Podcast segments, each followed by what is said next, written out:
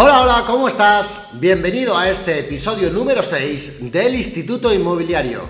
Aquí te habla tu amigo Manu Arias, Manu Arias Realtor, así me puedes encontrar en las redes sociales, arroba Manu Arias barra baja Realtor en Facebook o Instagram, donde soy muy activo y donde siempre espero tu feedback. Que me, digas que si te gusta este podcast, eh, si te aporto valor y pues me comentes un poquito o me digas dudas que tengas sobre este mundo inmobiliario, que como sabes es mi pasión y espero que también sea la tuya. Bien seas agente inmobiliario, bien seas una persona interesada en este mundo.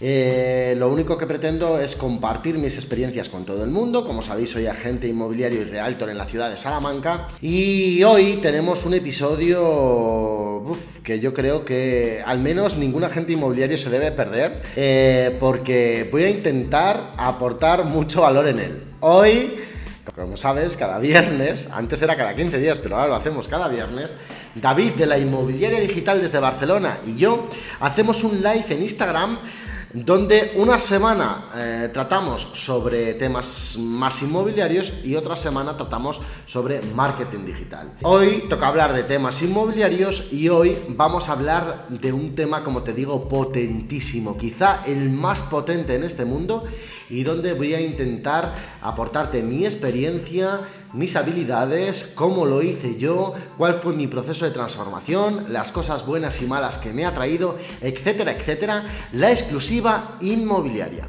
Así que sin más, te dejo con ese live con David de la Inmobiliaria Digital.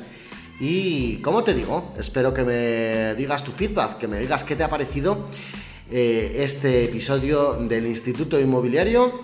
Hazlo a través de mi Instagram, si quieres, manuarias barra baja realtor o a través de mi página de Facebook. Sin más, comenzamos.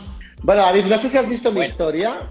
Hoy, hoy yo creo que el directo de hoy es potentísimo. Voy a intentar que sea potentísimo. Sí que lo es. Vamos a intentarlo entre los dos. Eh, pero no sé si has visto mi historia, que tengo una pizarra, tengo una pizarra que tengo aquí llena, llena, llena de cosas, pero llena, ¿eh? De ideas locas, de cosas el profesor Manu del Instituto Inmobiliario. Total, total. Además, vamos, además con las gafotas ya, clavado. Eh, tengo que dar las gracias. Mira, tengo aquí un, pequeño guion que lo he estado subrayando, ¿vale? Sí.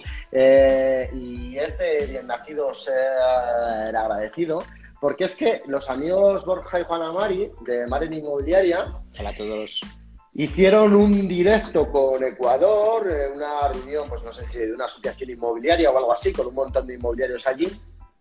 Y eh, justo ayer, en el que hablaron de la exclusiva, ¿sabes? Era el, tema, de, era el tema del día. Justo ha coincidido con, con nuestro directo y yo ya sabes que soy muy espontáneo, que todas las ideas me salen de la cabeza, eh, pero Borja me dijo, Manu, te voy a mandar nuestro guion y también nos dices qué te parece. Yo a todo lo que ellos dicen solo les agregué un punto más, que es mi, forma de verlo, y la verdad es que, bueno, lo tienen perfecto, o sea, tienen muy clarito, muy clarito por qué hay que trabajar en exclusiva, cómo se hace, de qué forma, etcétera, etcétera. Y bueno, pues la verdad es que yo creo que mucha parte de este directo, aunque a mí espontáneamente me hubiera salido un montón de esas ideas y me podría haber dejado otras muchas fuera, muchas vienen ya guionizadas por parte de, Borja y Juana María, así que, así que no va a faltar ni un detalle. Tienes la información más organizada, lo cual pues también es una ventaja porque te va a permitir dar un valor creo que mucho mayor. A ver. Oye, no, no, veo el chat. ¿El chat está funcionando no? Sí. ¿Sí? No, no veo, no sé si hay alguien escribiendo o no, no sé por qué. Sí, sí, ¿por qué no? Vale, lo, único, lo último que veo es Belén. Hay varios, bueno, nos están saludando. De momento se han unido siete personas. No, aparte de Belén, uy, después de Belén hay bastantes. Vale, pues no, veo el chat y lo siento. Ya si hay algo por ahí me dirás. A mí se me ha congelado ahí en Belén, ¿vale? Yo, yo voy saludando, no te preocupes. Y no, veo tampoco las personas que están conectadas. No me sale arriba, no sé por qué. Bueno. Vale. Manu. Tú, ¿Por dónde empezamos? por dónde empezamos, tío? Porque, a ver, la, exclusiva es un tema que, que, vamos, que esto es. Lleva años. Lleva años. Hay un debate enorme, tanto entre profesionales como entre particulares. Hay un montón de dudas. Creo que hay un error de base en la forma en la que se ha comunicado durante muchos años lo que es la, lo que es la exclusiva. Bueno, yo creo que cómo se ha comunicado y también en muchas ocasiones cómo se ha hecho. Bueno, eso no quería decirlo, pero como tú eres Manu Instituto Inmobiliario sin filtros, lo puedes decir, pero bueno, cómo se ha comunicado, cómo se ha trasladado, cómo se ha llevado a cabo, cómo se ha utilizado incluso, pues son cosas que a lo mejor han hecho que, propietarios y profesionales, porque es que es algo que afecta a las dos partes, es decir, hay muchos profesionales que yo conozco que, que han tenido problemas para, no para, para eh, darse cuenta de que la exclusiva es algo positivo para las dos partes, sino incluso que no, no, confiaban en la exclusiva, que lo veían como algo negativo, con lo cual es mucho más complicado comunicárselo a un particular si no crees tú mismo en ella. Y en segundo lugar, pues para muchos particulares que la exclusiva supone pues un coste muy elevado. Cuando hablo de un coste no me refiero a un coste económico, sino me refiero a un coste de oportunidad, porque al final el hecho de darle tu vivienda a una inmobiliaria, si no entiendes muy bien cuáles son los beneficios que te aporta, cuál, cuál, es realmente, qué es lo que estás ganando tú con esa exclusiva, puede parecer que lo que estás haciendo es perdiendo oportunidades de venta. Entonces, ese coste, hay particulares que lo, lo, tienen, lo tienen asimilado y que es un poco lo que les eh, impide aprovechar las ventajas ¿no? de este modelo de, de venta. Entonces, yo creo que por ahí, con la información de Borja, con tu aporte, con tu experiencia, pues es una, es una temática que es, no sé, fundamental en nuestro sector y de la que se habla, parece que ahora se habla esta semana un montón, pero que hasta ahora parecía que nadie quería hablar de esto, ¿no? Que es como que la exclusiva, uy, es como a veces ha llegado a ser hasta como un poco tabú. No sé. Fíjate, yo, yo lo, lo he visto mucho en webs, ¿vale? Porque es curioso que muchas inmobiliarias que trabajan en exclusiva ni siquiera lo ponen en su página web que trabajan en exclusiva, ¿no? Y eso, si tú consideras que es algo bueno y algo positivo, ¿por qué no lo pones? Es algo que, bueno, que, creo que merece la pena comentar. Ya está, me callo, porque es que si empiezo no paro. Ah, perfecto, genial, ¿no? me parece muy bien y es que además has, hecho aportes muy importantes. Eh, yo creo que el problema con respecto al particular, fundamentalmente, Hola, Juan. Viene, por un tema, viene porque se ha hecho mal. Se ha hecho en muchas ocasiones y y se sigue haciendo, se hace mal. La exclusiva no puede ser sola de su parte, la exclusiva tiene que ser tuya y suya, ¿vale? Entonces, em, eh, eh, durante muchos años en este sector, yo creo que, eh, y a día de hoy todavía estoy seguro que sigue pasando, cogemos la exclusiva, que la exclusiva para la inmobiliaria parece ser que es una firma, ¿sabes? Es la firma del documento y lo guarda en un cajón y se acabó. Entonces dice, bueno, como tengo seis meses para venderlo, pues mira, este es el pisito que, que me va a dar de comer en los próximos seis meses. Lo tengo ahí fijo, ¿no? Entonces yo creo que de ahí viene, viene mucho tema y viene mucha mala fama que tenemos con respecto a la exclusiva, que el propietario se ha sentido agarrado a un contrato y no ha podido soltarse. O sea, yo, mm, sinceramente, opino que la exclusiva no es un contrato, que es como mucha gente lo ve. Yo trabajo la exclusiva sin contrato, que no sé si esto va a ser muy popular o no. Yo trabajo ahora mismo la exclusiva sin contrato. El contrato lo hago si quieren, ¿sabes? si ellos quieren, lo hacemos. Pero para mí la exclusiva no es un contrato. Para mí la exclusiva es un compromiso, un compromiso por las dos partes, una, un acto de fe, un acto de confianza. Hoy estaba escuchando un, fíjate que eh, esto se dice que no somos muy profesionales y no lo debemos todo por escrito, firmado, no sé qué palabras. Hoy estaba escuchando precisamente un, un, podcast de, de Euge Oyer, que supongo que lo conoceréis o que todos lo conoceréis, y él hablaba de sus cursos, ¿no? de su academia, de Emprende Aprendiendo. Y estaba diciendo y es que me, sentí identificado y dije, esto lo tengo que trasladar al directo. Él estaba diciendo que sus cursos son 100% reembolsables. O sea, que tú haces el curso y que después le puedes engañar, le puedes decir, y que no te preguntan. Te dices, oye, mira, devuélveme el dinero que no me ha gustado. Te voy leyendo los comentarios, Manu, para... Sí. No los puedes leer. Por aquí comentan, la exclusiva es confianza. Muy cierto. Sí, eso creo yo. Vale, pues, eh, pues a, ese hilo de lo que te estaba diciendo. Eh, decía que él reembolsa 100% el curso la gente lo termina, después le dice que no le ha gustado y le devuelve el dinero. Hmm. Y decía, ah, para mí es más importante la satisfacción del cliente y que después no vayan hablando mal de mí, de que el curso era una mierda, pero antes como le cogí el dinero, después no sé qué. Y dice, ¿y eso de cuántos me pasan? ¿De uno de cada 100 que vendo? Claro.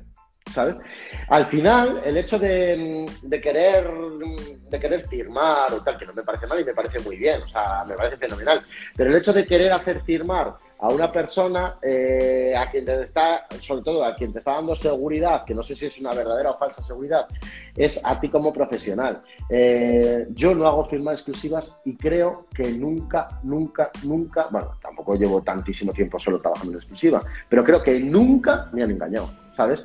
Eh, ahora, si ahora este mes me engaña uno, pues oye, pues fenomenal, pero es que me han salido otros no sé cuántos muy bien, ¿sabes? Entonces, yo lo veo desde ese punto de vista que hoy me he sentido identificado con ese tema de, de Euge Oyer.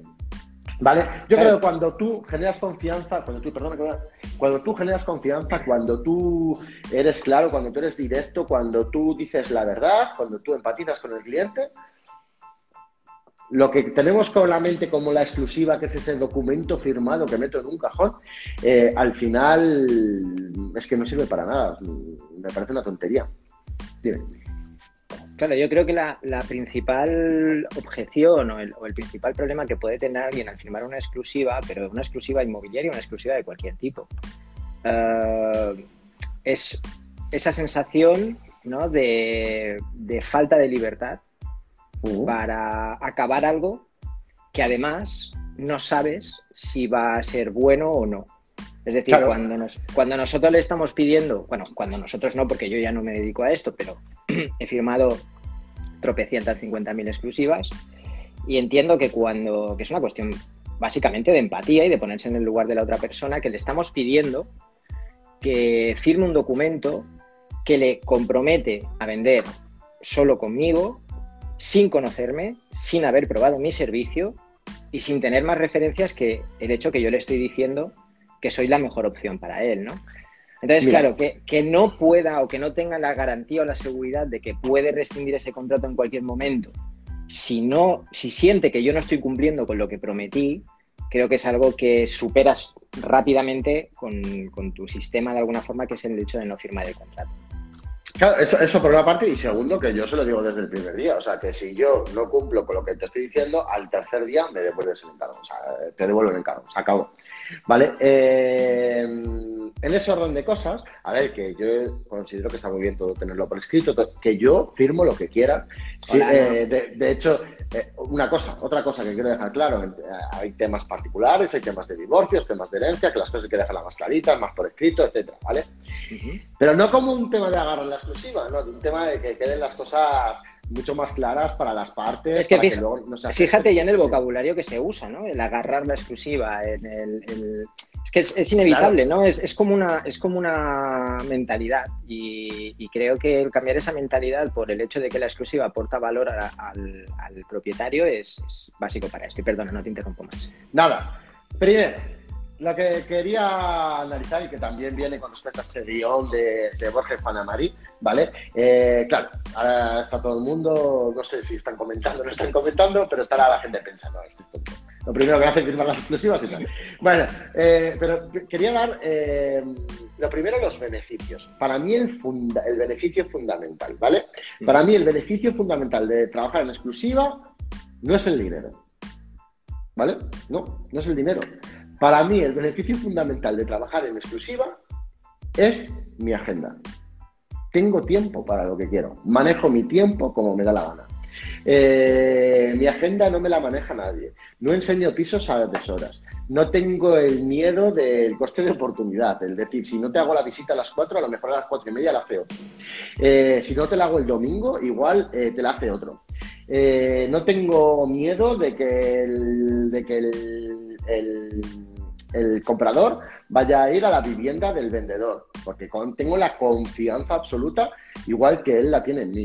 Em, que lo han hecho muchas veces, pero el vendedor, como ha visto todo lo que yo le estoy aportando, al final mm, no accede a, hasta ahora, me ha pasado, que me pasará algún día, como digo, pero bueno, sí, no, ha, no, ha, aceptado. Eh, es que se dan, se dan vueltas exclusivas hasta con exclusivas firmadas, o sea, es que no.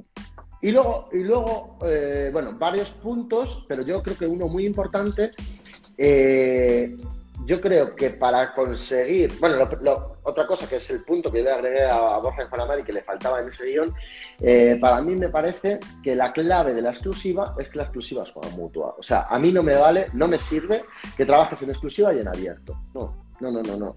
Tú tienes que trabajar solo y absolutamente solo en exclusiva. Otra cosa es que sea una agencia de varios comerciales, de que unos trabajan en exclusiva, otros no, pero la gente tiene que trabajar solo y exclusivamente en exclusiva, y nunca mejor dicho. ¿Vale? No puede tener las dos cosas. ¿Por qué? Tengo, una pregunta, ¿eh? Cuando acabes. No, dime, dime. Dime, dime, ¿Crees que todas las agencias, todos los agentes pueden trabajar en exclusiva? Sí, todos, absolutamente todos. Y de eso estoy. Eh, mira, esto yo sé que es un tema de mentalidad, es un tema de la aversión a la pérdida, es un tema de, eso precisamente. Pero claro, y yo he sido el primero que he sufrido y que he pasado por esos estados, ¿vale? Yo he sido el primero que, he tenido mil dudas con respecto a, eh, cuando tomé la decisión, con respecto a si iba a facturar menos, me iba a ir mucho peor. No, no, no, no, me he ido muchísimo mejor. Eh, yo creo que te podría decir en ambos aspectos. Primero, en manejar mi agenda, que para mi tiempo, la forma de hacer las cosas. Ahora puedo estar en este directo contigo y puedo planear un directo contigo todos los viernes a las seis y media, porque yo en mi agenda me por mucho que alguien me diga que quiera ver un piso a las siete de la tarde, o, por mucho que, quiera ver diez, es que me da igual. Eh, yo a esta hora la tengo cogida y manejo la agenda. Entonces, como las propiedades las manejo yo, lo verá cuando yo diga que lo tiene que ver. ¿Vale? Entonces, eso para mí es fundamental. Y lo segundo, eh, no, no, sí, pero es que no, quiero que parezca prepotente. Quiero, eh, es más prepotente quizá la otra parte, ¿no? Eh, quiero que, que es la realidad. O sea, yo manejo la propiedad y yo pongo las normas de cómo se va a hacer la visita, qué día y a qué hora. Pero yo entiendo que, que, tú pones esas normas y tienes esa libertad porque sabes que haciéndolo como lo vas a hacer vas a obtener un mejor resultado. Punto número uno. Y punto número dos, porque, porque eh, sobre todo, y, es, que es, que es realidad, sobre todo manejo, eh, manejo lo que tengo que hacer. Muchas veces me dicen, eh, alguna vez me llama algunos compañeros inmobiliarios, no Manu, es que no sé, ¿cómo sacas tanto tiempo? Que tienes tiempo para publicar Instagram, para las historias, pero luego encima te va bien, porque tienes una firma del notario, porque tienes... Eh, tengo el mismo tiempo que esas personas, pero yo me lo puedo organizar. Pero me lo organizo porque al final nadie me maneja la agenda. Me preguntan por aquí, eh, perdona, eh, porque es interesante. Eh, lo preguntan dos personas. La primera ha sido Silvia de Ruth Verde Home, que dice: ¿No estás de acuerdo en compartir con otra inmobiliaria si tiene cliente para tu inmueble? Hombre, vale, pero es que eso es otro punto de lo que hablamos, por supuesto. No se puede trabajar la exclusiva sin compartirla.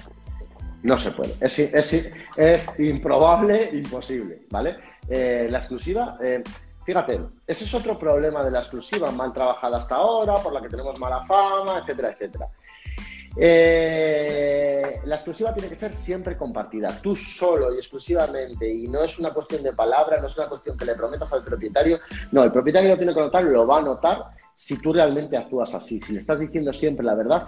Y, la verdad, y la más grande en este, en este campo de la exclusiva, es que tú le representas, que tú con él lo que quieres es lo mismo que él, ganar lo máximo posible en el menor tiempo.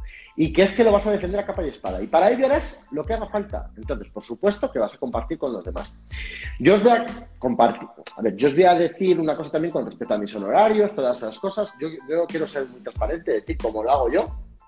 Y, bueno, pues porque me, parece que a algunas personas les parece bien, a otras personas les parece mal, pero yo me funciona este método y cómo lo hago yo. ¿vale? Yo comparto y, yo creo que también es una de las claves de, las por, de por qué el propietario no mm, confía plenamente en mí. Eh, yo comparto mis honorarios al 50% con todas las agencias inmobiliarias que me traigan un comprador. No tengo preferencia de vender el piso a mis clientes y después no, no, no, no, no me da igual. Yo comparto el 50%, pero me da igual que sean mis clientes. O sea, si, yo tengo un piso, eh, lo pongo y de repente me llama una agencia que lo quiere ver, eh, tiene la preferencia para, verlo su cliente, porque yo lo que quiero es que mi vendedor lo venda cuanto antes. Y así se lo hago ver y saber. Pero aparte, comparto mis honorarios con el vendedor, ¿vale? O sea, igual que otra agencia, si el vendedor me trae el cliente, cobra el 50%. ¿vale? O sea, mis honorarios son la mitad, no son el 100%. Es lo mismo que si lo comparto con otra agencia. Entonces, claro, él no tiene la necesidad o la historia de decir, bueno, pues para ahorrarme el dinero de la inmobiliaria tal cual. No, sabe que yo he trabajado, que gracias a mis acciones de marketing, y así se lo hago hacer ver al principio, esa persona que intenta contactar con él y tal, ha llegado a él gracias a mis acciones de marketing y que eh, evidentemente él entiende que yo tengo que cobrar el 50% y yo a él le pago el otro 50%. O sea, no le cobro el 50%. ¿Sabes? A mí me gustaría, respecto a lo que has dicho, añadir solo, solo una cosa. En resumen, lo que tú estás haciendo. Uy, me ha quedado el ojo medio cerrado. En resumen, lo que tú estás haciendo es eh, anteponiendo los intereses del cliente, ¿no? Siempre, siempre. Sí, Manu, yo sé que para ti es, es, normal, pero es que a veces son cosas que no son tan obvias o que, no, o que pueden parecer una algo que yo creo merece la pena remarcar. Es decir, en el momento en el que tú de forma sincera, honesta y desde el primer día estás anteponiendo los intereses del cliente a los tuyos propios, la exclusiva puede convertirse realmente en una herramienta que a ti te permite poner o anteponer los intereses de tu cliente. Porque si de alguna forma, por ejemplo, tú no trabajarás en exclusiva, muchas de las cosas que haces por ese cliente no las podrías hacer igual. Claro, por supuesto. No, no, no. Si para mí la exclusiva es así, es es que lo voy a dar todo y más a esa persona que ha dado confianza en mí. O sea, y es que me entrego al 100%, no, al 200%.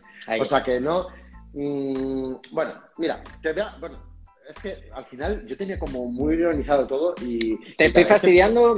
no, no, no, no, te, quería, te quería, voy. para que vayamos con la conversación, como la, vayamos, la vayamos soltando espontáneamente, pero sí que te quería resumir los puntos que yo he eh, de los problemas de trabajar en abierto. Primero, ¿vale? Para luego hablar sobre la exclusiva. Problemas de trabajar en abierto. Visitas a deshoras. Eh, que ve que, que, la gente ve las casas que tú le has ofrecido con otras inmobiliarias. Eh, a lo mejor porque es su hermano el que trabaja en la inmobiliaria y ha sido tú el que le has ofrecido y le has dicho que esa casa está en venta. los vendedores que ni saben quién eres. La mayoría de los casos que dicen, ¿y este quién es? Que tampoco saben lo que cobras. Que luego te lo preguntan. Cuando hay la negociación, ahí no, y ahí es cuando encima nos toca negociar honorarios.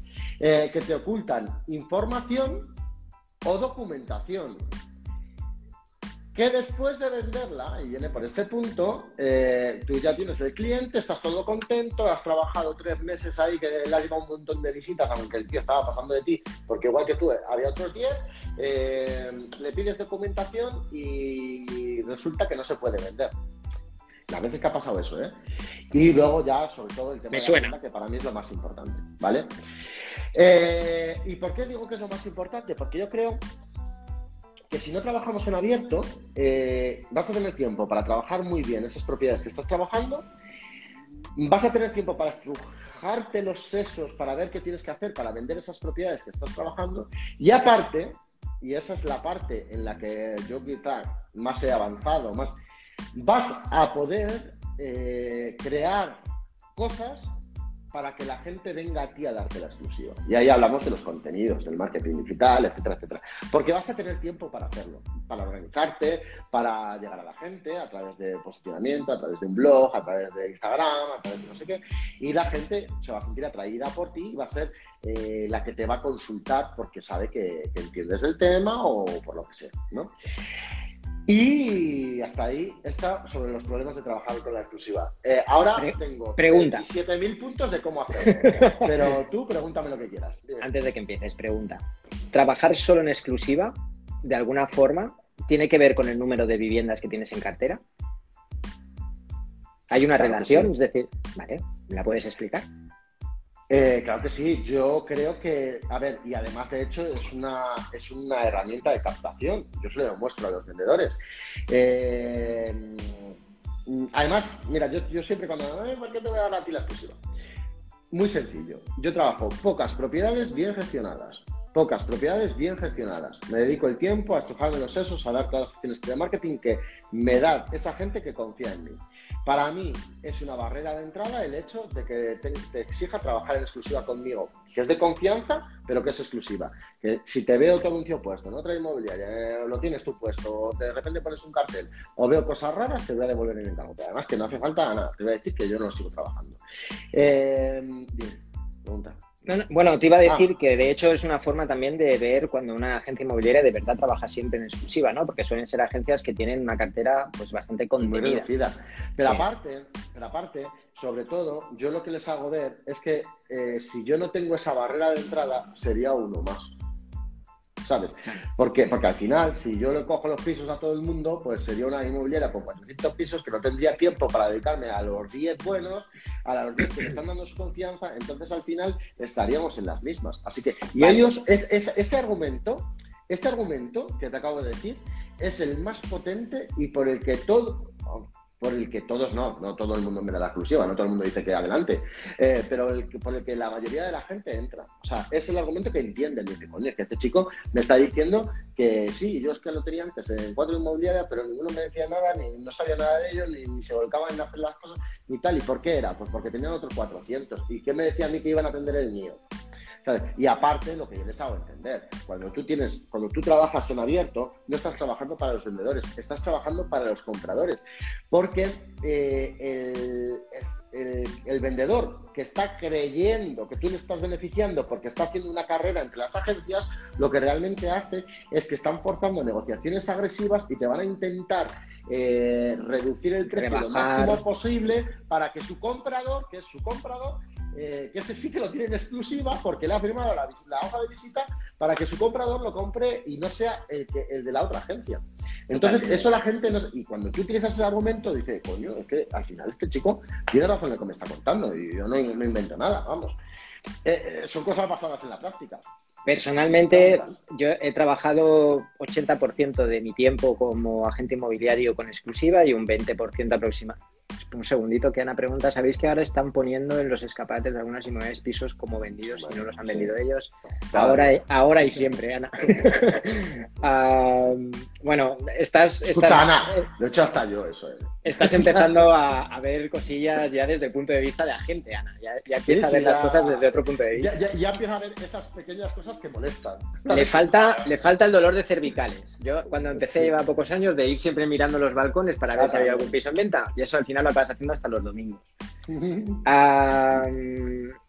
Te decía que yo había trabajado más o menos, ¿eh? un 70-80% en exclusiva a lo largo de mis años como agente y un 20%, 30% como sin exclusiva en abierto.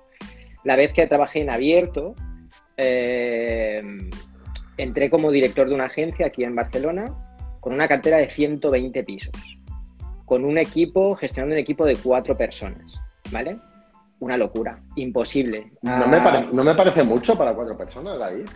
Bueno, a ver, cuatro personas. Una, persona que era administrativa, una persona que era de alquiler nada más, ¿vale? Mm. Y dos asesores de venta, ¿vale? O sea, como unos 60 cada uno, ¿no? 60 cada uno. Lo cual quiere decir que llamar, quedar con propietarios, informar a propietarios, sacar visitas. Es imposible. No se puede. No se puede. Esos son los asesores de Pedro Sánchez. Eh,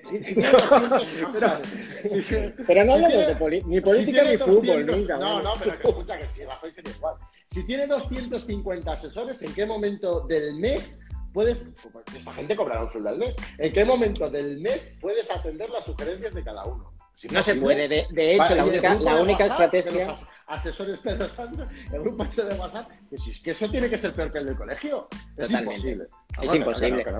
de hecho, la, única estrategia viable ahí es enfocarte en los pisos que tengas un poquito más bien de precio, que estén un poco más a punto para venderse, ¿no? Lo cual tampoco va en beneficio del resto de propietarios que yo recuerdo que cuando entré heredé esa cartera y había propietarios a los que llamaba que ni sabían quién era esa empresa, que ni sabían que tenían el piso a la venta con esa empresa, y otros que ya lo habían vendido hacía tiempo.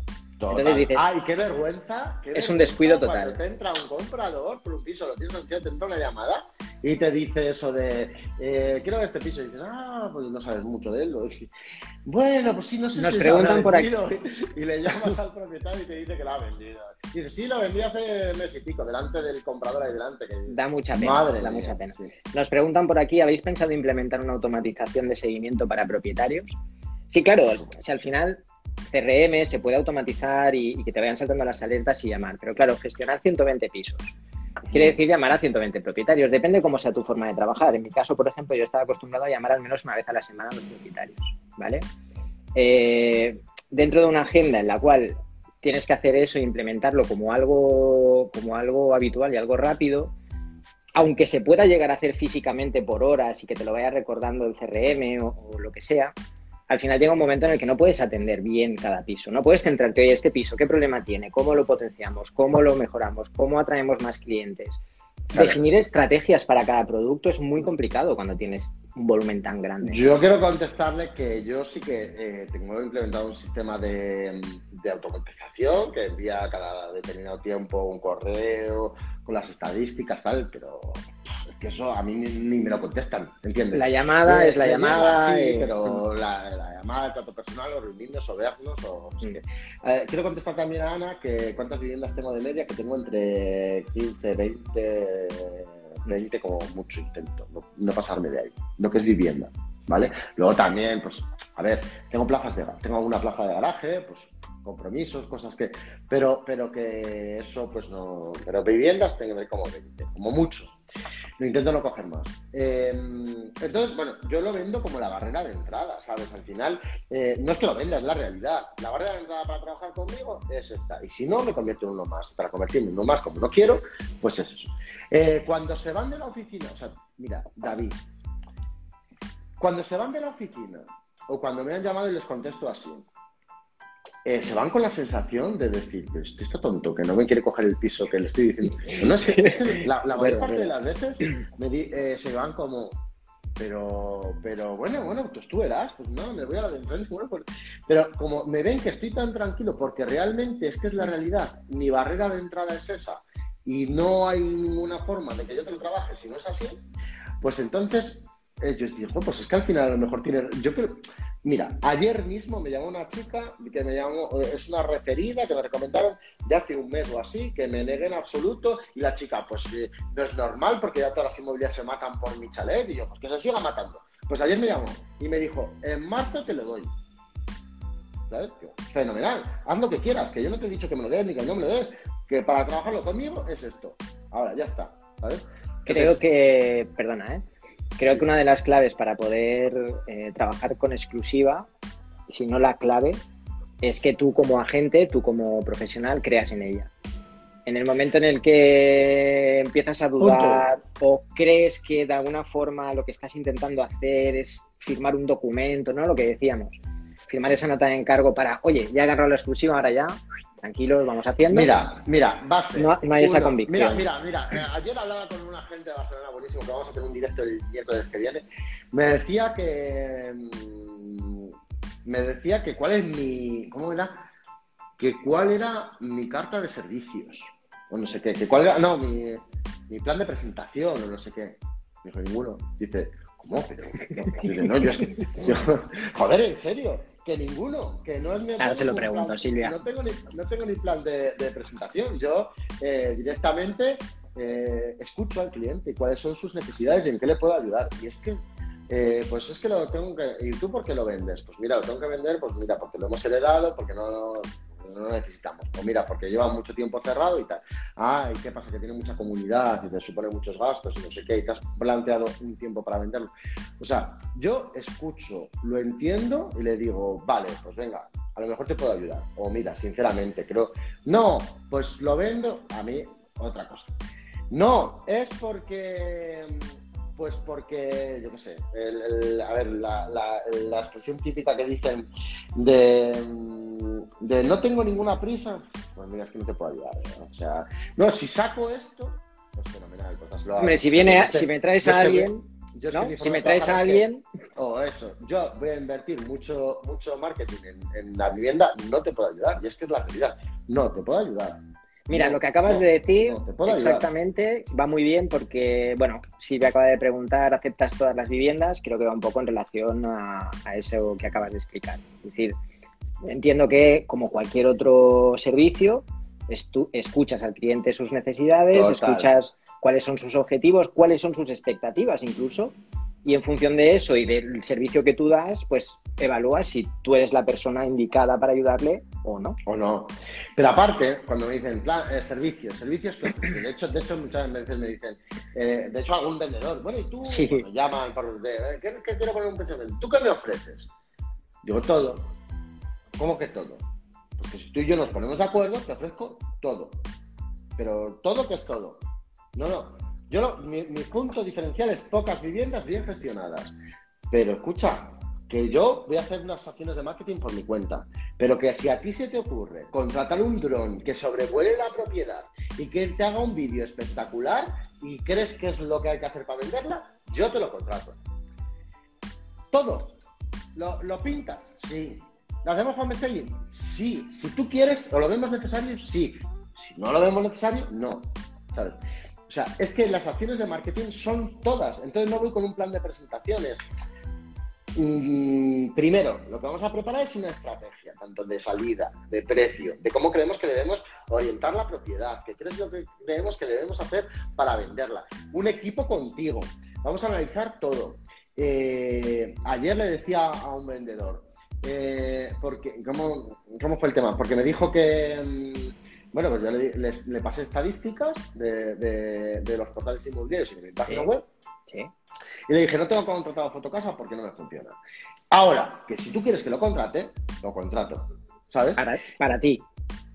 Para ti, te digo, te pongo una anuncio en Fotocasa, ¿sabes? Y realmente es que, es que lo hago. O sea, eh, si tú te quedas más tranquilo porque vienes de la zona de Cataluña, que allí funciona mucho mejor Fotocasa, te contrato un anuncio en Fotocasa. O sea, quiero decir que no tengo nada. Mm, eh, eh, no, no, no, mm, yo no voy diciendo, te hago una visita virtual que si la quieres te la hago, si no te la quieres no te la hago, si quieres eh, que te haga un vídeo te lo hago, si no lo quieres no te lo hago, si quieres...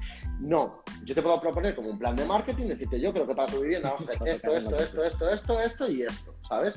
Eh, pero no, no le cuento un rollo de película de que no, es que todo, es que todo lo que podamos hacer en nuestra mano para venderlo lo vamos a hacer, ¿vale? Siempre y cuando todos estemos remando en el mismo equipo. Y me decía este chico de ayer, Va, pues claro, ¿y cómo haces la rebaja? ¿Y cómo la planteas la rebaja? Es que yo no le hablo de precio. Me dice, ¿cómo que no hablas de precio? Que no, que no, que no, que no, tío, que yo no le hablo de precio. En mi vida, bueno, en mi vida sí, muchas veces. Pero llevo un tiempo que no hablo nada de precio, nunca, directamente. Eh, eh, cuando, bueno, evidentemente valoro la propiedad, le digo lo que creo que es el precio más. Normalmente doy tres opciones de precio. Le doy el precio vendible, en que un tiempo muy prudencial lo venderemos. El segundo precio, un precio intermedio, en el que, en el que podemos empezar a intentar a ver qué es lo que ocurre, que así pues te dejo tranquilo, ¿sabes? Y el tercer precio en el que digo que es invendible, ¿vale? En eh, la mayor parte de los propietarios te piden el segundo precio. ¿Y yo qué les digo a todos? Fenomenal, vamos a intentarlo. Yo voy a hacer todo lo que esté en mi mano por intentar vendértelo a este precio, ¿sabes? Yo no voy a discutir contigo el precio porque lo que yo quiero es que tú saques lo máximo posible. Ahora, vamos a estudiarlo. Un tiempo prudencial, que va a ser, yo te, yo te digo que es muy importante la estrategia de precio de salida. Se lo explico a todos. Muy importante la estrategia de precio de salida. Equivocándonos aquí, después ya tendremos que hacer mayores correcciones. es un tema que, a lo mejor pagas, pero lo vamos a intentar. Ahora, en 15 días o en una semana, que es lo que ayer justo hacía con este propietario, te voy a enviar las estadísticas. Y vamos viendo que cómo lo ves tú. ¿Sabes? Y yo lo que hago es que le recorto las estadísticas de Idealista, le recorto las estadísticas de mi página web, le recorto las estadísticas del portal donde, tenga, donde lo tenga puesto y se las mando, ¿sabes? ¿Qué ocurre? Que las estadísticas te dicen, tenemos 2.500 personas que han visto tu piso, ha aparecido el listado, y de esas 2.500 no han abierto 5. Blanco y en botella. Es que no me hace falta, no me hace falta, nunca me ha hecho falta, en los últimos tiempos desde que trabajo así, nunca me ha hecho falta decirle, no, es que solamente pregunto, ¿qué crees que está pasando? Al final el macho tenía razón. Venga, vamos a ajustarlo un poquito, ¿sabes? Pero es que yo no le digo, ah, ah, atención, cuando le digo eso, le digo, ¿tú crees que el problema es la foto que tenemos de portada y en los, en los detalles, los que ven los listados? ¿Crees que esa foto está mal elegida? No, no, no, yo creo, joder, que la foto es muy bonita. Oye, si quieres cambiamos la descripción o algo. Eso ya es, eso ya lo hago si cuando, eh, si hay muchas estadísticas de abiertos en detalle y pocas en puesto favorito o enviado a amigos o contactos, ¿vale? ¿Quieres que cambiemos la descripción del anuncio? ¿Quieres que cambiemos todas las fotos? ¿Quieres que el vídeo está mal? ¿Lo cambiamos? O sea, eh, le, yo mis acciones todas a su mano y que él tome las decisiones. Pero evidentemente se da cuenta de que no, de que no es así. Es que no hace falta mentirle. Al final los números cantan. Y él se da cuenta si lo quiere vender. creo que al final tú lo que, lo que quizá te diferencia más, lo que a mí me gusta más de tu forma de vender, es que de alguna forma no pretendes decirle al propietario lo que tiene que hacer o cómo lo tiene que hacer o lo que está haciendo mal o lo que está haciendo bien, sino que le haces participar del proceso y, y, dejas y lo tratas como una persona inteligente, que a veces es lo que no, no hacemos, eh, lo tratas como una persona inteligente capaz de, darse cuenta de lo que está pasando, igual que te estás dando cuenta tú. Al final lo que estás haciendo como profesional es poner todas tus herramientas, todos tus recursos a su servicio. Ese cliente tiene a alguien que le puede guiar durante el proceso. Yo creo que nosotros o los agentes inmobiliarios, profesionales inmobiliarios, al final no venden pisos, sino lo que están haciendo es dar un servicio al propietario y es él el que realmente está vendiendo su piso. Y le das toda esa información que quizá a él le costaría más recopilar, a él o a ella le costaría más recopilar y analizar o sacar conclusiones y le ayudas a que pueda sacar esas conclusiones por sí mismo y tomar decisiones en base a esas. Pero, que además es mi trabajo. Yo os lo digo, yo soy un currito vuestro, ¿sabes? Y Hola, vosotros Sois los que, y vosotros sois los que decidís en todo momento. Entonces, eh, yo voy a intentar aportar mi experiencia, mi valor, tal, pero que los que vais a decidir, los que vais a todo, sois vosotros. Y si después de todo el esfuerzo, toda la inversión, todo tal, decís, pues es que mira, no lo queremos vender a este a este precio es imposible, no lo vamos a querer vender, eh, pues fenomenal. Bueno, te digo, no me ha pasado nunca tampoco. No me ha pasado nunca. No me ha pasado nunca, porque ellos lo ven y razonan y, bueno, también eh, un poco lo que hablábamos antes de la entrevista previa, ¿no? Que al final estás llegando a él, eh, o sea, estás trabajando con él porque sabes que él lo quiere vender y porque, o sea, no, no porque diga, no, porque he puesto mi piso en venta en 200, 300, el que te entra. Tengo un piso en 300.000 euros, ¿lo quieres? Hasta luego, hasta luego. Parece obvio. Es que no tengo que discutir ni perder un segundo. Eh, para la, para, mira, sobre el tema de cómo captar exclusivas, que tenía un montón de puntos preparados. Antes, de, que, eh, antes de que empieces, Manu, perdona, pero hay un. Solo, solo uno que quería decir muy importante. Aprender a decir no. Aprender a decir no. No hay coste de, de pérdida. No hay atención a pérdida. Olvídate. Aprender a decir no. Además que un no, de hoy puede ser un sí de mañana, así que... También, pues, pero escucha, yo tampoco lo espero. no, no, no, obvio, obvio. Pero, a veces por decir no, no se acaba todo. Entre los tres valores de venta, si me dice el más caro, le digo, pues lo siento mucho, no lo puedo intentar. Si dentro de un tiempo quieres que lo intente, eh, trabajo. que, es que hay que haber unas barreras de entrada, si no somos uno más. Me parece bien. Mira, Charlie pregunta, yo pensaba que Fotocasa cada vez buscaba más compradores que Idealista. Ah, yo creo que Charlie va un poco por zonas, ¿vale? Hay sitios donde funciona mejor Idealista, donde funciona mejor Fotocasa, depende. Y Ana pregunta, ¿pero qué porcentaje hay entre los precios que les ofreces? Pues depende, no tengo un porcentaje establecido, no, no, no, depende. Hola, Jessica. Eh, tengo que decir que utilizo una herramienta de evaluación que se llama Better Place, ¿vale? Intento mirar mucho los testigos. A ver, una cosa, las valoraciones hay que currarlas. Y otra cosa muy importante, tienes que creer lo que le estás diciendo y tienes que ser profesional también, no puedes valorar porque sí, o sea, tienes que saber exactamente lo que le estás diciendo y decir, y estar seguro, tú imagínate, tú imagínate mis reseñas en Google cómo serían si yo empiezo a valorar casas y, luego no me las dan en venta porque las valoro muy baja y las venden muy por encima de lo mío. Total. Hay, que, hay, hay que ser muy sincero y saber lo que, conocer bien la zona, conocer bien los pisos o mirar bien los testigos, remirarte los portales, eh, saber exactamente si se puede vender o no se puede vender, ¿sabes? O utilizar herramientas de valoración eh, filtrando muchísimo los testigos o tal. Entonces, no tiene un porcentaje fijo, pero vamos, yo en el tercer precio no se lo cojo a nadie. Tiene que ser el segundo o el primer precio, ¿sabes? Y nada, y hay que decir no para tener pequeña cartera, porque si no, es que vuelves a lo mismo. Si te pones a coger todo, estás estás jodido, vamos. Muy bien. Eso es. Muy bien. Bueno, a ver, luego ah, hay un comentario muy bueno que tienen aquí eh, este, uh, Borja, que lo quería comentar. Dice, mm, decía sobre el tema de los problemas de la exclusiva, y luego había un punto intermedio antes de hablar de cómo hacerlo, que decía, la exclusiva como solución. Dice, eh, pero la exclusiva se presupone, no se debe, o se debe presuponer, presuponer, porque la exclusiva no significa nada. Y dice, ¿Cuántos abogados te defienden en un juicio? ¿Cuántos dentistas te curan el mismo empaste? ¿Cuántos ¿A cuántos eh, pasteleros encargas tu tarta de cumpleaños? Es que somos, no sé, yo creo que somos la única profesión en la que tragamos el hecho de que nuestros clientes nos impongan hacer una carrera. Y es que en ninguna otra si, tú te planteas en qué otra profesión puede existir eso de, eh, venga, pues te contrato, me das todos los servicios, pero si no lo consigas, no te pago. Bueno, cambia un poco, cambia un poco. Entiendo el argumento de Borja y tienes razón, pero sí que es verdad que tú, un pastelero, cuando le encargas un pastel, pagas. ¿Y el abogado?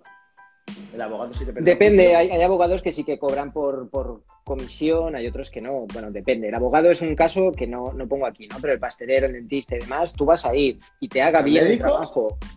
El médico te, llega, eh, vas al médico privado, le dices, eh, opera, me tengo una apendicitis y te, mata después de la apendicitis. Pero no vas a pagar, lo vas a pagar igualmente, aunque te ha operado mal. Aunque te opere mal. En cambio, el profesional inmobiliario no, el profesional inmobiliario solo cobra si hace bien su trabajo. claro, pero eso, eso al propietario.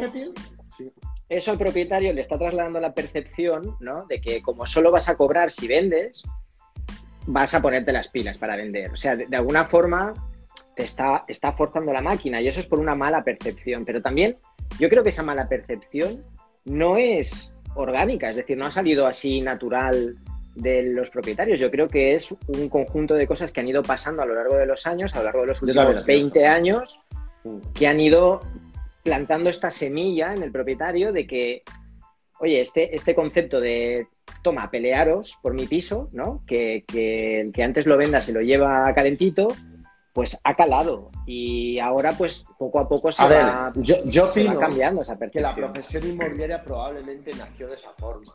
No lo sé, no sé la historia de la profesión inmobiliaria, pero supongo que nació de la forma en abierto, tipo corredor de fincas, como se hace en los pueblos, etcétera.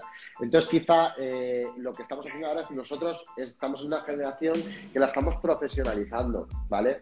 Eh, entonces, bueno, pues yo creo que nos queda mucho recorrido por hacer, pero también sí que es verdad que pienso que al final mm, yo creo que ya en un futuro solo se va a trabajar en exclusiva. No, nadie. Y de hecho, a ver, yo, yo te digo, es que estoy convencido, estoy convencido. Yo creo que todavía queda mucho, mucho por hacer, eh, pero yo creo que la, profesión se va a ir profesionalizando mucho más y, todo. Porque, porque, porque lo otro no tiene sentido. Si es que no tiene sentido, no tiene lógica, no tiene lógica de base. No vas a invertir en un piso eh, para que te lo venda otro. Es que no, es imposible. Ahora, claro, yo tengo la exclusiva. ¿Cuál es mi, mi carta de servicios? Lo que decía antes, toda, la que a ti se te ocurra, ¿sabes? La que tú quieras. ¿sabes? Estoy totalmente de acuerdo, creo que, creo que va, va, camino de esa profesionalización que ya hay en otros, en otros países, en otras zonas del mundo, donde el profesional inmobiliario casi que, bueno, que, que, tiene unas exigencias muy altas para poder dedicarse a esta profesión, ¿no? Eh, cosa que aquí, en España, no sé si en otros sitios, pues no, no, no, hay tantos requisitos para trabajar como, agente inmobiliario. Aquí en Cataluña han hecho este experimento del registro de, los agentes, que ya te exige pues tener una formación o tener una experiencia para poder ejercer la profesión y unos seguros de responsabilidad civil, etcétera.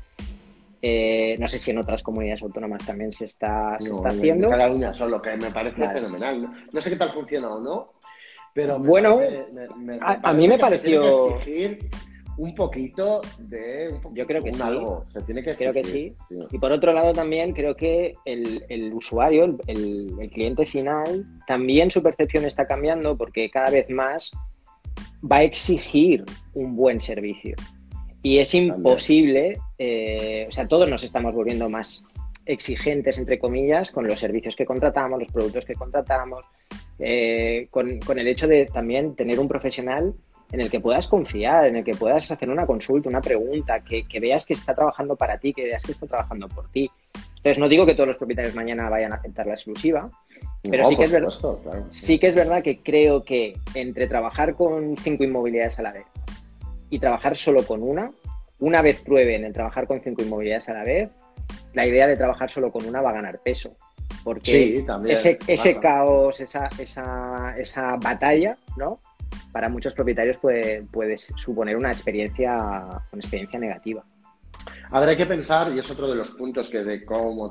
Hay que pensar eh, que lo primero, que nosotros tenemos que decir no, y lo segundo, que no todos los clientes son para nosotros. Ayer a la del chalet esta la decía, eh, digo, mira, eh, no, em, de verdad, o sea, no me haces ningún favor dándome el chalet. que te lo agradezco, que deposites la confianza en mí, pero si yo entiendo que puedo no caerte bien, pues porque te haya puesto esa barrera de entrada, porque pero yo es que precisamente la clave está en que no puedo trabajar para todo el mundo y que habrá gente que le caiga como fatal, que no nunca vaya a trabajar conmigo, o por lo que le, o porque le pida la exclusiva, por mis honorarios, o porque le caiga mal, o porque le parezca muy potente, o porque le, cree que hago el ridículo en las redes sociales, por lo que sea, al final no le puedo caer bien a todo el mundo. Entonces yo trabajo para que le caiga bien. Ni tienes. No todos los clientes son para nosotros, ni nosotros somos para todos los clientes, ¿sabes? Es mi forma de verlo, vamos. Fundamental, no, estoy totalmente de acuerdo. Y bueno, pues así puntos. pues eso, tranquilidad, seguridad. Ah, ¿cómo? Diez minutos. Te quedan diez minutos. Diez minutos. Más o menos. Bueno, luego acaban siendo. Sí, sí. Te quedan diez minutos. tatuajes? No llevo tatuajes. Adiós. Eh, nada, a ver, muy importante, no, muy importante. Eh, ¿cómo, yo quiero dar un punto así a esta gente que diga cómo empiezo a trabajar en exclusiva, ¿vale? Venga. Vale, pues mira, yo mm, os baso en mi, en mi influencia, eh, o sea, os, baso en mi experiencia, ¿vale? Mi forma de empezar a trabajar en exclusiva ha sido el círculo de influencia. Que en el círculo de influencia vaya sabiendo que, que trabajo en mi inmobiliaria, que sé sobre la inmobiliaria y evidentemente no dudan en darte a ti la, la propiedad. Pues a lo mejor tienes que empezar así, con una pequeña cartera de tu círculo de influencia y tal. Muy importante creo, las redes sociales, eh, llegar a la gente que ya te sigue en tus redes sociales personales, decirle que, demostrarle que eres un experto en el tema inmobiliario, que sabes hacer las cosas, tus formas de trabajar, tu día a día. Mm, eh, Borja y Juana María, Juana María hablan mucho de la espontaneidad, ser espontáneos, que te vean claro, honesto, sincero, que no vean artificios por detrás. Eh, es tan importante eso, Manu. Es, eso yo creo que es eh, muy importante. Luego, especializarte mucho en una tipología y zona. No puedes querer trabajar la exclusiva, como estamos hablando, para trabajar 20 propiedades, pero luego eh, también coger los locales de, todos los barrios o el, pues especialízate un poco en tipología y zona, ¿no?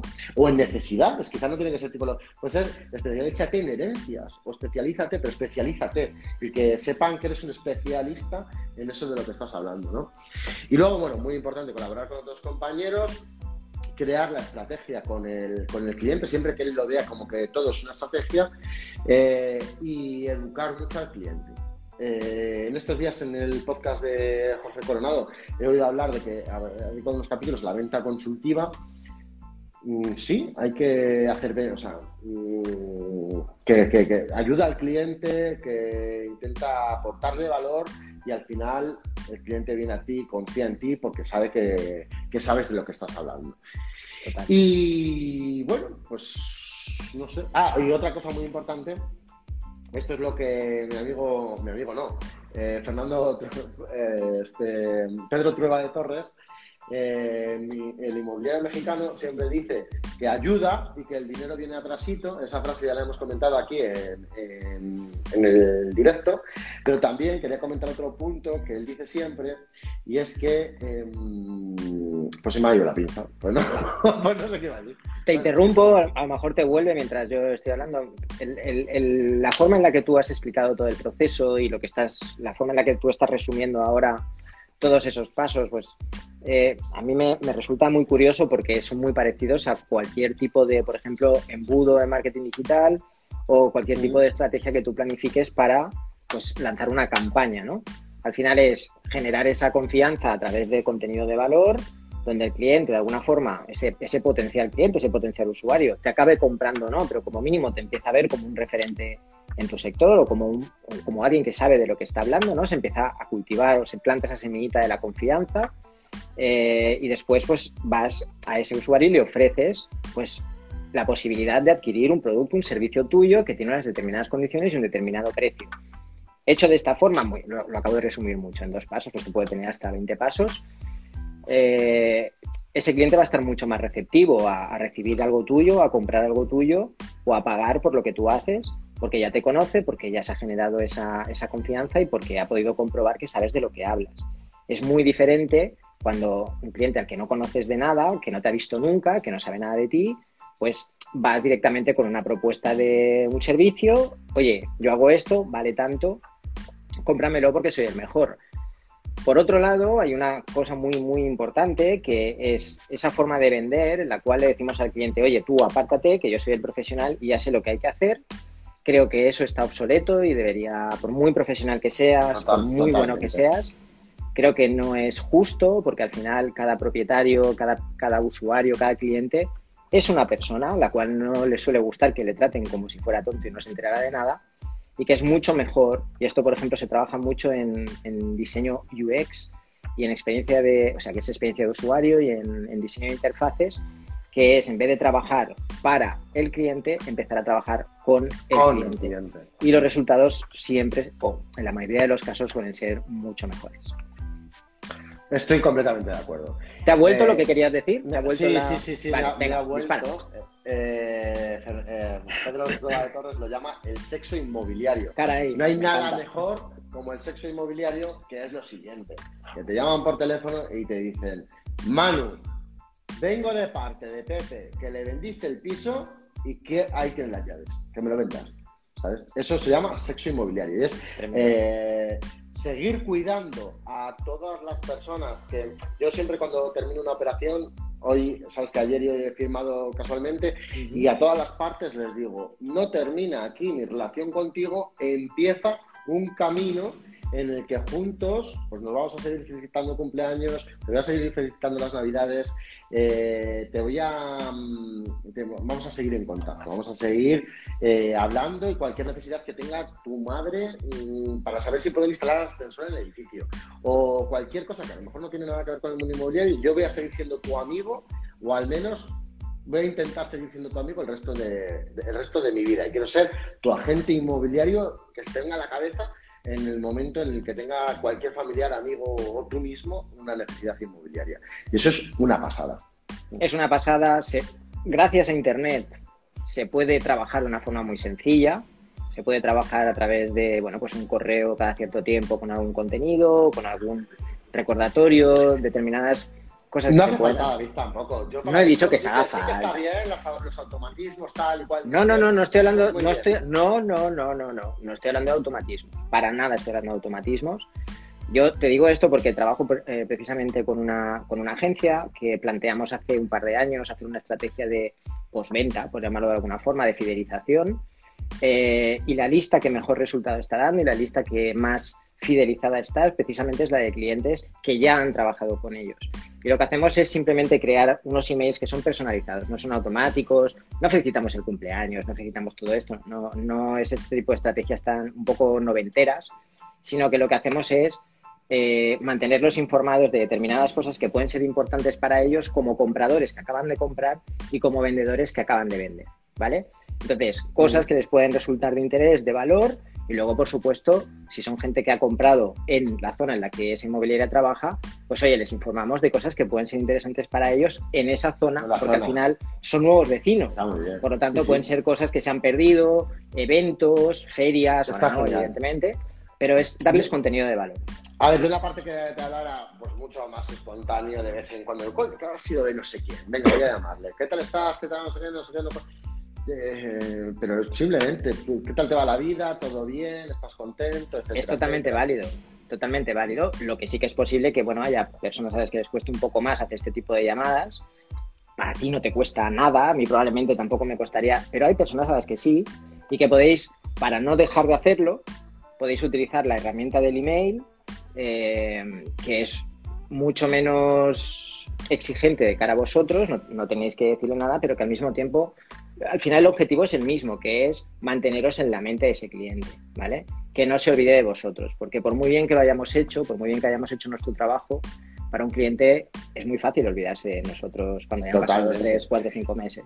Eh, nosotros, mm, eso, nosotros tenemos que intentar que el cliente nunca se olvide de nosotros. Que, eh, además, al final es verdad, eh, cuando trabajas en abierto, no se puede producir el sexo inmobiliario. El cliente se va a olvidar de ti, seguro, por muy bien que haya. Me encanta el sexo inmobiliario. Eh, eh, eh, no, no, no se puede producir, es imposible. Pero lo que tú, cuando, cuando tú estás trabajando en exclusiva, hmm. al final has creado ya unas relaciones sólidas con el cliente, también con los compradores incluso, porque les has podido informar también que el comprador también tiene como un profesional, etcétera.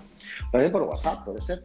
Eh, y, nada, y al final se crean relaciones sólidas. Y yo creo que eh, ellos ven que tú has influido tanto en tomar tan buenas decisiones, una parte o la otra y tal, que, es, que hay que intentar mantener esa relación. Yo, en Navidad, ¿sabes? Lo he contado ya por aquí. Yo he grabado un vídeo personalizado, pero escucha, sin hacerme listados de clientes, era, de hecho, seguro que algunos se me han olvidado, un vídeo personalizado a casi todos los clientes de, pero es que te hablo de hace años. Era Ah, pues a no sé quién, a Pepito. ¿Qué piso más vendí ese año? Ah, pues a este otro. Pues a este, ¿sabes? Y mandarles un vídeo personalizado, pero mm, feliz Navidad, tal cual, pero personalizado a cada uno. Espero que tu mujer esté mejor de eso que le pasó. Muy bien, muy buena. Eso hay un compañero inmobiliario que lo hace fenomenal, que se llama Alberto en Málaga, en el barrio de Teatino, en el barrio de Teatinos está que es una, una pasada el tío como hace esos vídeos de forma espontánea con el COVID.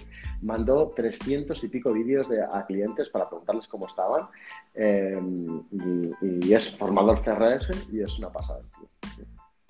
Bueno, eh, estás dando un montón de ideas y, y creo que luego sí que es verdad que bueno, eh, grabarte un vídeo, mandárselo a tus clientes, hacer una llamada de vez en cuando. Uh, espera, espera, espera, espera, espera. Para eso sí. tiene que pasar una cosa muy importante, que es que tengas tiempo.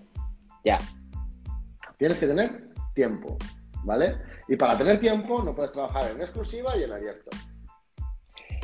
Dicen, ah, buena, buena, buena puntualización Contenido de valor segmentado. Sí, cuando, cuando trabajas el, correo, el email, es muy importante segmentar las listas. Es decir, tienes que tener, eh, tienes que saber bien a quién estás escribiendo, porque correos de estos genéricos, por eso decía que el, felicitar el cumpleaños con el nombre puesto ahí, pues es algo que en su momento se quemó muchísimo, ¿no? Y llega tu cumpleaños y de golpe empiezan a, empezaban a, recibir, empezabas a recibir mails de empresas que, que, ni siquiera te importaban nada, ¿no? Y, se perdía la fuerza. Lo de las navidades, ¿cuántos correos recibimos de las navidades de todas las empresas del mundo donde nos hemos registrado? Entonces, intentar ir un poco más allá con, contenido que realmente sea de valor. Y es imposible hacer contenido de valor personalizado si no tienes segmentadas las listas, que lo preguntaban por aquí. También dicen por WhatsApp, pienso que es más directo que el mail y no molestar con una llamada. Hay gente mayor que aún no usa el correo electrónico de forma continua. Claro, a ver, lo bueno del momento que vivimos ahora es que canales tenéis todos los que queráis. Tenéis teléfono, tenéis WhatsApp, tenéis email, lo que queráis. O sea, formas de comunicar no faltan. A partir de aquí, cada uno tiene que encontrar la forma de comunicar que para él resulta más cómodo, más natural, porque esto tiene que ser natural. Si no te gusta llamar a la gente, no te pongas a llamar, porque es que va a ser peor. Eh, si no tienes segmentadas las listas, no te pongas a enviar emails genéricos, porque tampoco va, a ser efectivo. Si para ti es más cómodo WhatsApp, utiliza WhatsApp, está claro. Eh, intentemos buscar un método que no sea agresivo para el usuario, ¿vale? Que sea friendly, que le llaman, ¿no? Que, sea agradable para él recibir ese contenido, que tengamos algo que decirle, si no tenemos nada que decirle, pues a lo mejor tampoco hay que decirle nada, eh, pero bueno, que, lo hagamos de forma honesta y, clara y, muy natural. O sea, yo creo que aquí dice, es dice asesora de inmobiliaria Canaria que ella utiliza los audios de WhatsApp. Perfecto. yo, cuando yo salgo de las firmas, cuando ya estoy en mi oficina, mm.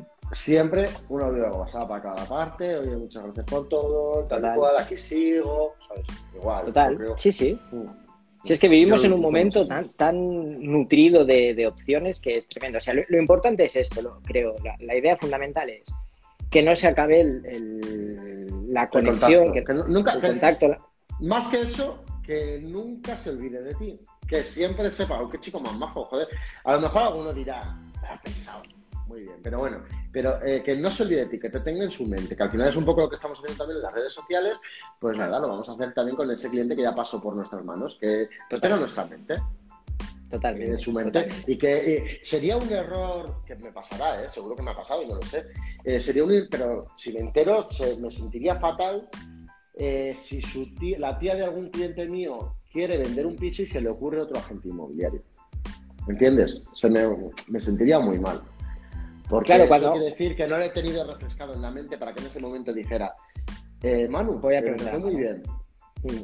A ver, incluso puede, o sea, a ver, creo que a todos, yo creo que a todos nos ha, nos ha, pasado algo parecido, ¿no? Incluso cuántas inmobiliarias hay que en el piso de arriba, en el entresuelo, hay un cartel de otra agencia, ¿no? Al final esto, bueno, son cosas que, que pasan, tampoco hay que flagelarse, pero... Escucha, la mía. Sí, a mí me ha pasado. en, mi, en mi oficina yo tengo encima un cartel de una agencia que me parece un despropósito, porque tiene el cartel de la agencia y el del particular al lado. bueno, eso ya dice mucho, ¿no? De por qué no, no, están trabajando contigo. Pero, a ver, yo, lo que creo es que por mucho que hagamos todo esto, lo que vamos a conseguir es que si la tía de ese cliente o la, o la amiga o el padre o el hijo o el vecino de ese cliente que tú has hecho un buen trabajo con él, cuando decida que necesita los servicios de un agente inmobiliario, va a pensar en ti pero no quiere decir que te vaya a contratar a ti, quiere decir que va a pensar en ti. Eso es lo que buscamos, que piensen. Claro, claro. Luego ahí, pues seguramente pues habrá mil circunstancias o no es un cliente para nosotros exacto es que, vale exacto pero, lo que, lo que exacto lo que buscamos es eso que nosotros estemos es lo que en inglés se llama el top of mind lo que buscamos es mantener eh, nuestra marca nuestra persona nuestra identidad fresca en ese cliente porque de verdad a todos por muy bien que lo hayáis hecho, por muchos abrazos y, felicitaciones que os hayan dado el día de escritura pública, dentro de un mes ya están en otra cosa. La mayor parte de clientes ya están en otra cosa. ¿Vale? Entonces, esto hay que entenderlo, todos tenemos un ritmo de vida aceleradísimo, ya nos cuesta acordarnos de las cosas que tenemos más cercanas, este tipo de cosas al final para mucha gente no, forman parte de sus prioridades, ya se ha hecho, ya se ha cerrado el tema, así que tenemos que hacer nosotros ese ejercicio un poquito de mantenimiento. también yo ahí, David, creo que hay mucha gente que... Mm, hay, hay mucha gente que, que, tampoco tienes que mantener una relación con ella, porque a lo mejor la relación comercial ha sido muy fría por las circunstancias que sean, eh, ha terminado bien, pero ha sido fría y bueno, pues a lo mejor pues sabes que cuando le llames pues mm, tampoco te va a atender fenomenal o no va... Por eso, Manu, te hablaba del email. ¿Qué quiere, ahora, ¿qué quiere ahora este? Claro. Bueno, pues sí, a lo mejor quizá lo que tú dices, un email o tal, o, si no quieres nada, pues nada, o sea, a lo mejor tampoco te va a recomendar. No, no, totalmente, totalmente, pero te decía el email porque el email siempre tienes el botón de borrarte de la lista. Pero yo voy, sí, y aparte yo voy más a esas personas que, que no seamos nosotros los, culpables de que la relación se haya enfriado, ¿entiendes? Que es lo que sí. Eh, creo que hay, que hay un... Esto, fíjate, eh, hablando de Pedro Trueba, lo insiste un montón en sus libros y es que, o cualquier charla que veas de él, lo dice un montón y es que tiene toda la razón. Eh, yo no me perdonaría que 16 años después el piso que yo he vendido lo vaya a vender otra gente. es que, sí, sí, y es que es verdad hay que perdonarse también, aunque de eso pase. Pero bueno, a lo que, a lo que, lo que quiero decir es, tú tienes el email, por ejemplo, ¿eh? y te pongo el caso este y no, no insisto más en esto, porque al final tampoco gano nada vendiendo el email. Si tú estás enviando email a una lista que tienes de vendedores, por ejemplo, de determinada zona, de determinado año, determinadas, tú segmentas ya como tú creas que tienes que segmentar. Y ese propietario, y dentro de esa lista de propietarios tienes 20 propietarios que no se borran de la lista, que abren los emails, que esto lo puedes ver que cuando vuelves a enviar un email lo vuelven a abrir. Vale, ahí tienes un cliente que tú puedes analizar y decir, no, no, trabajamos con listas de 10.000 personas, por lo tanto se puede gestionar mucho más fácil. Ahí tienes un propietario que a lo mejor sí vale la pena que le llames una vez cada seis meses, porque ya te está diciendo él que está interesado en, en lo que tú le mandas, que está dispuesto a abrirlo, que no se borra y que hay algo más. Pero luego tendrás otros que no habrán abierto nunca un email tuyo, que esos directamente les puedes enviar un email y decir, eso ya he visto que en los últimos seis meses no has abierto ninguno de los emails que te he mandado, en los últimos dos años no has abierto, ¿quieres seguir suscrito o quieres borrarte? Todo esto lo puedes hacer. No es nada intrusivo para el cliente y él tiene en todo el momento, todo momento tiene el poder de hacerlo, ¿vale? Que no es lo mismo que a lo mejor una llamada o un, contacto más directo. Entonces, a esos clientes, pues ya poquito a poco la relación se va a ir yendo por su propio pie, ¿no? prácticamente de una forma natural y orgánica. ¿no? Y a los que tú veas que sí que hay una relación y que se mantiene, llamada, un regalo en Navidad, un vídeo, lo que tú quieras, porque al final ellos te están abriendo la puerta para que les puedas dar algo más. O sea, no, no, no, es excluyente, puedes llamarles, puedes enviarles mail, puedes enviarles un WhatsApp, puedes hacerlo todo. Sí, sí, cierto, Puedes hacerlo todo. No, me, me pregunta para qué hacer me utilizo y Movilla utilizo yo. inmobiliario. No trabajo mucho el tema de la newsletter, ¿eh? De vez en cuando, tal, no, no, no Mm. trabajo mucho, pero... Mira, mm, bueno, la semana que viene sabemos de qué vamos a hablar, David. No sabemos, no tenemos tema todavía, lo, lo dejamos. Tenemos temas, pero tenemos que decidir. Tenemos que decidir. Temas hay. Pues lo, lo- lo dejamos ahí en el aire todavía sin decir. Avisamos. Bueno, pues nada, ha sido un placer, como siempre. Yo no sé Manu. si a la gente le ha gustado, si hemos aportado, yo no sé si tienen que no. alguna duda, si quieren Yo creo que no les ha gustado nada. No lo sé. Mm, Un minuto, Yo la verdad, que lo he preguntas. hecho con mucho, con mucho cariño, intentar aportar lo que yo hago. Yo creo que todo esto, de- la exclusividad se basa, como digo, en honestidad, se basa en Convicción, hemos dicho. convicción, honestidad y Transparencia. ¿no? Al final, que no hay, no hay nada Al que, final ser ocultar. muy, muy normal. Total. Eh, ¿Qué es mejor trabajar en exclusión abierta? Eso cada uno, yo para mí, para mí, por supuesto eso. Gracias. Luego el tema de dinero, el tema de, de cómo puede mejor uno una una una agencia, pues ya no sé qué facturará más, sin exclusiva o sin exclusiva. Vamos, Vale. eso ya no lo tengo ni idea. ¿Vas a subir el directo a tu podcast? Instituto Inmobiliario, sí, en todas las plataformas. Que son, todas las plataformas son. Pues Spotify, Apple Podcast, Google Podcast, Evox, Anchor, eh, no sé, Vale, ok, listo. ¿vale? Y Oye, muchas gracias a vosotros, chicos. de verdad, muchas gracias. Gracias, Cualquier Manu. duda me tenéis a vuestra disposición. Me encantaría que si alguno de vosotros no está trabajando solamente...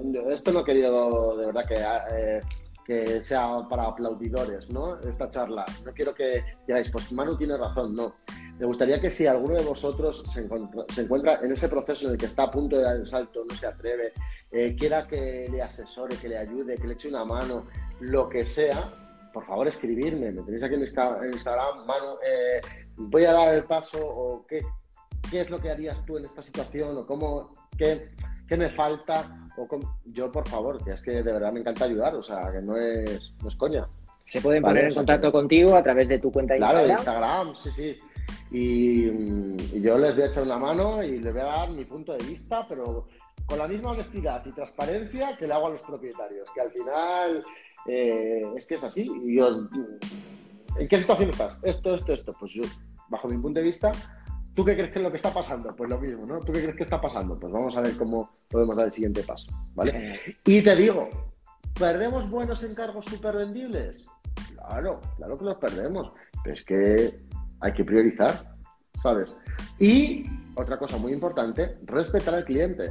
No puedes estar diciendo que solo trabajas en exclusiva con una pequeña cartera y que después un cliente de esos te vea un mismo anuncio en Idealista que lo tiene otra inmobiliaria. Porque al final estás mintiendo, ¿vale? Estamos hablando, como siempre, también de, de ir plantando ¿no? esa semilla, plantando ese, esa marca Claro. tuya y esa forma de trabajar y pensar un poco más en el medio plazo que a lo mejor hoy estás dejando de coger un encargo porque no encaja en lo que tú quieres para tu marca, lo que tú quieres para tu forma de trabajar, pero que eso a la larga yo creo la que larga, es, algo positivo y, reforzará pues lo que estás transmitiendo, ¿no? Que es que eres honesto, que dices la verdad, que eres transparente y que solo trabajas de esta forma porque es lo mejor para el cliente. ¿Qué sentido tendría Claro que que me dijeras, oye David, voy a trabajar tu piso solo en exclusiva porque es lo mejor para ti? Pero si quieres, también te lo puedo trabajar sin exclusiva.